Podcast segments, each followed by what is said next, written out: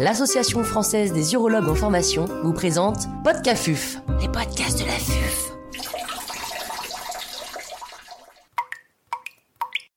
Cet épisode a été réalisé grâce au soutien institutionnel des laboratoires Ferring. L'intervenant n'a pas reçu de financement.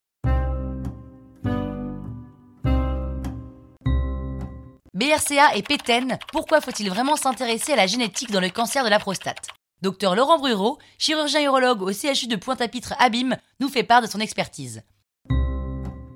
À quoi correspondent les gènes BRCA et PTEN Les gènes BRCA appartiennent à la classe des gènes suppresseurs de tumeurs qui permettent le maintien de l'intégrité génomique afin de prévenir la prolifération incontrôlée des cellules.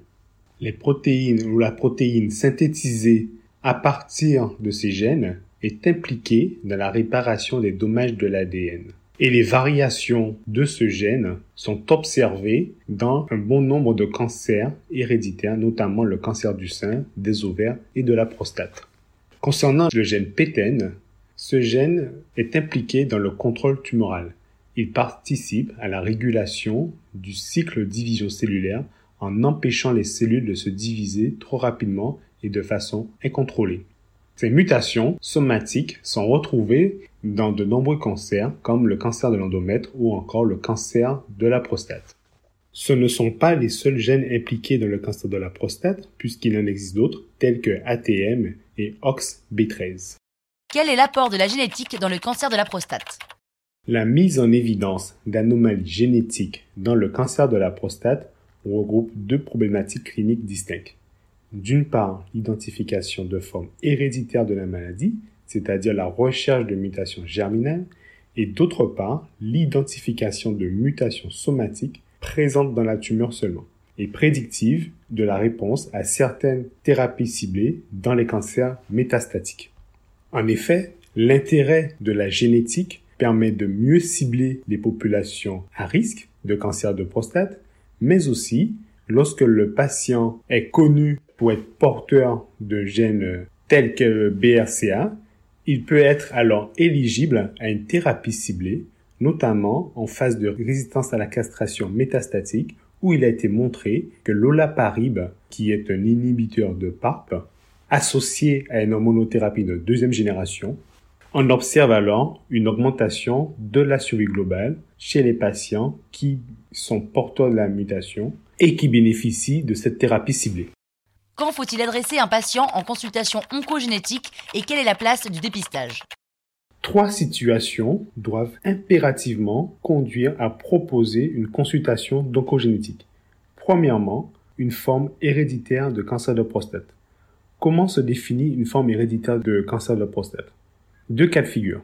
Premier cas de figure, la présence de trois cas de cancer de la prostate chez des apparentés de la même branche familiale du premier degré, c'est-à-dire père, fils ou frère, ou du deuxième degré, c'est-à-dire neveu, oncle du côté maternel ou paternel, et deuxième cas de figure, deux cas de cancer de la prostate diagnostiqués avant l'âge de 55 ans chez des apparentés de la même branche familiale du premier degré, à savoir le père, le fils ou les frères, ou du deuxième degré, c'est-à-dire les neveux, oncles, du côté maternel ou paternel. Une forme précoce du cancer de prostate, c'est-à-dire avant 50 ans, doit aussi inciter ou motiver une consultation oncogénétique. Et enfin, dernier cas de figure, une forme associée au cancer du sein ou de l'ovaire, c'est-à-dire une mutation prédisposant au cancer du sein ou de l'ovaire dans une branche familiale, la présence d'un cas de cancer du sein avant l'âge de 40 ans, ou encore la présence de cas de cancer de sein bilatéral ou de cancer de l'ovaire, ou bien encore un cas de cancer du sein chez un homme. Toutes ces situations doivent motiver la demande d'une consultation d'oncogénétique. Dans cette population à risque, un dépistage est fortement recommandé selon le CCAFU.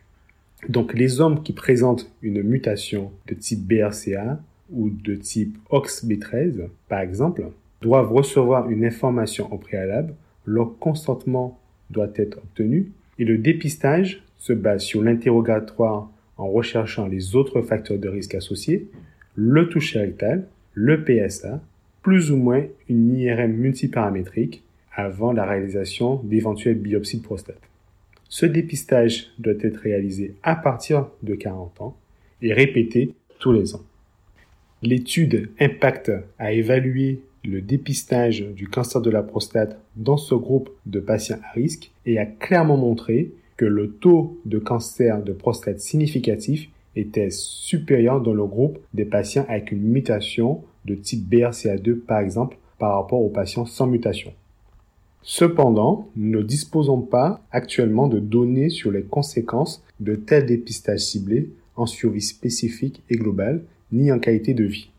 En résumé, la génétique prendra certainement une part de plus en plus importante à la fois pour déterminer les patients les plus à risque de cancer de la prostate, mais aussi la génétique permettra certainement de proposer des thérapies ciblées en fonction de l'expression de certains gènes et proposer ainsi un traitement personnalisé.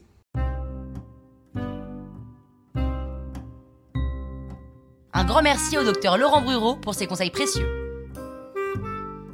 C'était Podcafuf, les podcasts de